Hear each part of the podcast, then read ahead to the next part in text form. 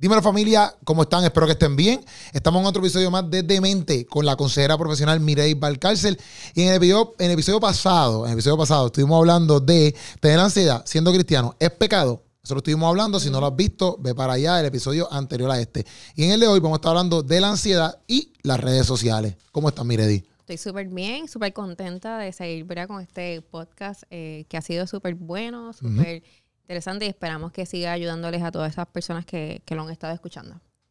Entonces, obviamente yo entiendo que, las redes sociales sí traen mucha ansiedad. Claro. primero porque trabajo en ella y mm. usualmente a veces, aunque la gente no lo trabaje, pues constantemente está ahí viendo cosas. Pero los, pienso que hasta que los, los, personas que lo trabajan, como que más ansiedad les puede dar. Sí, sí. Sí, sí, tienes toda la razón.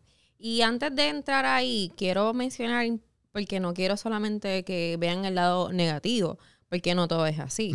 La realidad es que eh, algo bueno que ha pasado en los últimos años es que hay mayor apertura de hablar de la salud mental en las redes sociales, por ejemplo, y en los medios también. Y es algo que, ha sido muy bueno, lo cual eh, yo entiendo que pues abre paso a que la gente entienda que, que la salud mental es importante, que no vean eh, el hecho de yo buscar ayuda como algo, o sentirme que estoy loco porque estoy buscando ayuda, ¿no? Sino como que es algo que debemos hacer, que no necesariamente tenemos que tener un súper problemón para yo decidir buscar ayuda, sino que hay personas que lo hacen también porque eh, desean crecer, desean tener herramientas para la vida. Eh, así que es algo que dentro de ese aspecto, ¿no? Pues las redes ha sido eh, algo muy positivo. Y también tenemos que decir que las redes en sí mismas no son negativas, ¿sabes? Realmente, la verdad es que las redes llegaron para quedarse. Sí, sí. Eh, al menos, ¿verdad? Por el momento. Y, son buenas, son buenas en el sentido de que nos permiten, como en tu caso, eh, ampliar, ¿verdad? Y tener un alcance mucho mayor de lo que tú haces, de tu trabajo, de tu concepto, de tus ideas, de tus creaciones. poder conectar con personas que probablemente de manera personal nunca, o por lo menos en este momento de la vida, pues uno no puede hacer. Eh, que la gente te conozca. Eh, y conozca lo que tú también quieres enseñar, que es algo que vamos a hablar más adelante. Eh, y también, claro, quien no usa las redes para reírse y pasarla bien. Exacto. De hecho, tú eres uno que comparte contenido Para, para que la gente esté relajada. También sabemos que vivimos en un mundo que pues hay muchas noticias negativas, hay mucho estrés, mucha ansiedad. Así que necesitamos también contenido que nos ayude a, relajarnos, a pensar en cosas más positivas y demás. A distraernos un poco. Claro que sí. Y eso es bueno. y si consumimos eso de forma eh, balanceada, pues ahí no hay ningún tipo de problema. El problema está cuando usamos de manera excesiva eh, las redes. Cuando ya se sale de proporción, ya no hay un balance eh, y entonces respondemos a esos estímulos que, que proporciona eh, las redes sociales, ¿no? Por ejemplo, ¿cómo tú te sientes cuando, cuando te dan muchos likes o cuando tienes comentarios ahí bien positivos por el contenido que, subiste a, tus redes? Sí, yo, yo me siento brutal. y obviamente, bueno, juega a favor y en contra, porque por ejemplo, si, exacto, si te, si te dan muchos likes, pues tú pues el contenido le está gustando a la gente y pues hay que seguir haciendo este tipo de contenido, etcétera. Y cuando pasa lo contrario, pues también te juega en contra porque es como que ya entre, no, no cogió con muchos likes. ¿Por qué no cogió likes? A veces uno piensa, quizás fue a la hora, quizás fue que no le gustó, porque hay miles de cosas por las cuales a lo mejor no te dieron likes.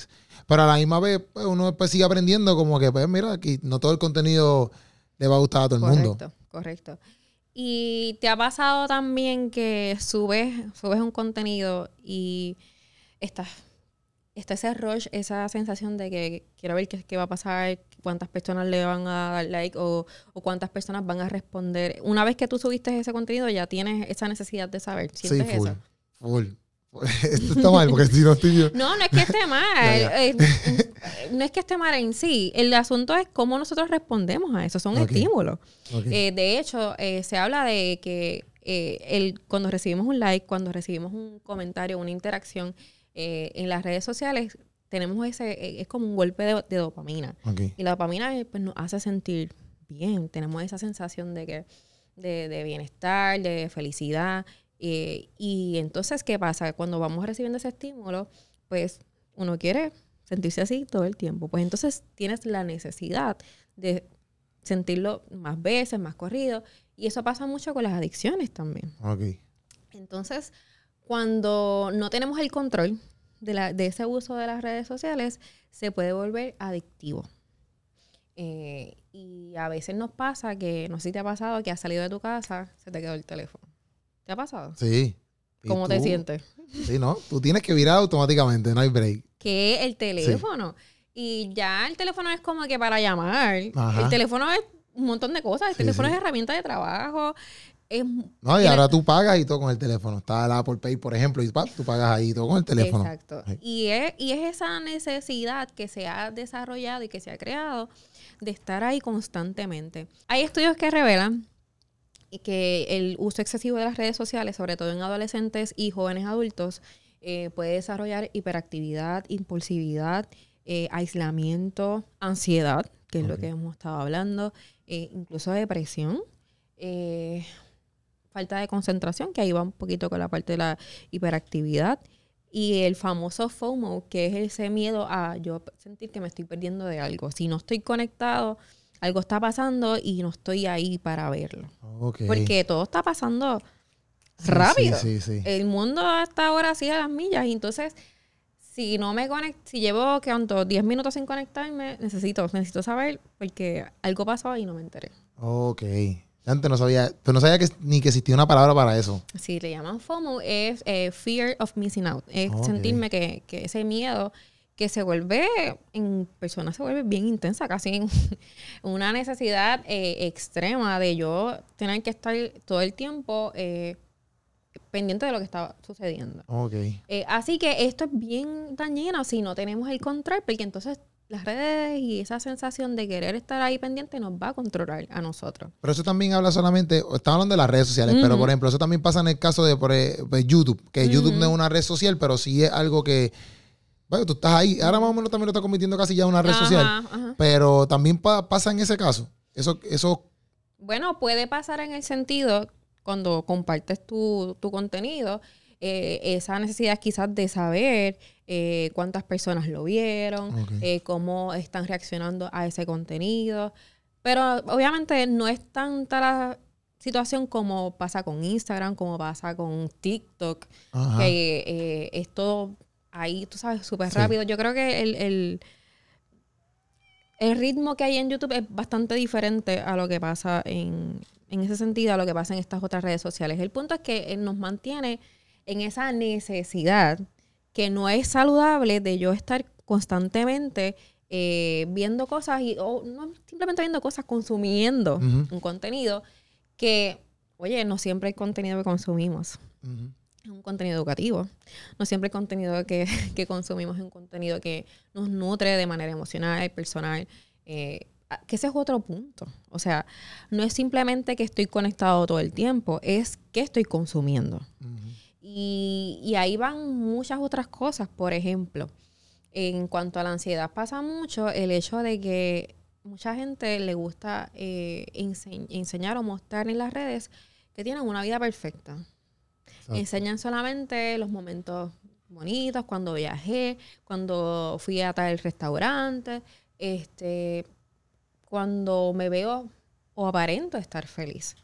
Entonces, personas que están pasando por diferentes issues en su vida, que tienen problemas de autoestima, de inseguridad, eh, en su autoconcepto, consumen ese contenido y lo que hace es eh, eh, exacerbar esos síntomas, porque entonces te estás comparando todo el tiempo con esta persona de que, mira, tiene una vida perfecta, tiene un cuerpo perfecto, eh, tiene una imagen perfecta y muchas veces también usted sabe que están los famosos filtros de, Sí, sí, sí. de Instagram. Yo he usado filtros, no voy a mentir, pero tampoco es que uno sea depen- depende de ellos Exacto. para mostrar una identidad que no es real. Que ahí es que está el problema. Y eso tenemos que tener mucho cuidado y, y ser intencionales en conocer cuál es nuestra, nuestra motivación o intención cuando estamos consumiendo el contenido que, que sea, ¿verdad? Que estamos siguiendo. Eh, y obviamente yo sé que eso también va a tener mucho que ver con los intereses de nosotros. Por ejemplo, eh, ahora mismo mi Instagram personal, eh, todo lo que tiene, todo, yo sigo o personas de diseño de interiores, o comida, o cosas que tienen que ver con la maternidad, porque eso mi algoritmo está en esa, esa, forma. Pero también es, creo que es una manera de también evaluarnos qué estamos consumiendo.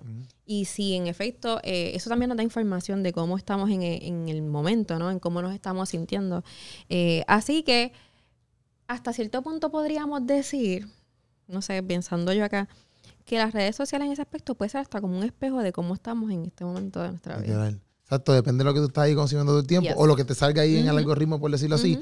Pero así está como el corazón de uno. Es lo mismo que la música, en el sentido de que si te pasas escuchando música de X y manera, pues eso es lo que te estás nutriendo. Y eso es lo que tú vas a estar pensando y quizás estás ejecutando, ¿verdad? Que y también me llama la atención sobre los filtros porque a veces la gente como que, sea varón o, dama, como que se, se, enamoran de estos filtros y después yo digo, ay, si se los quitan. ¿Me Hay gente que puede caer en ansiedad por eso, porque le quitaron el filtro, entonces ahora no, sé qué, no sabe qué filtro usar. Y eso puede pasar, ¿me entiendes? Que es bien interesante eso, como nosotros tenemos que eh, autoevaluarnos, cuidarnos, porque en sí, como se llama al principio, no es no es tanto la red social, es más lo que uno está viendo y consumiendo. ¿ves? Este, ¿Estamos ahí? Estamos ahí. Perfecto. Pues entonces, pues esta fue la primera parte de ansiedad y las redes sociales. Y en el próximo episodio vamos a estar hablando, obviamente, la segunda parte de ansiedad y las redes sociales. Este, aquí está haciendo la información de la consejera profesional Mireille Balcarce. Ustedes la pueden contactar para cualquier cita, lo que sea. Ustedes se comunican ahí, ¿verdad? La información está saliendo ahí abajo. Y nada, nos vemos en el próximo episodio de Demente.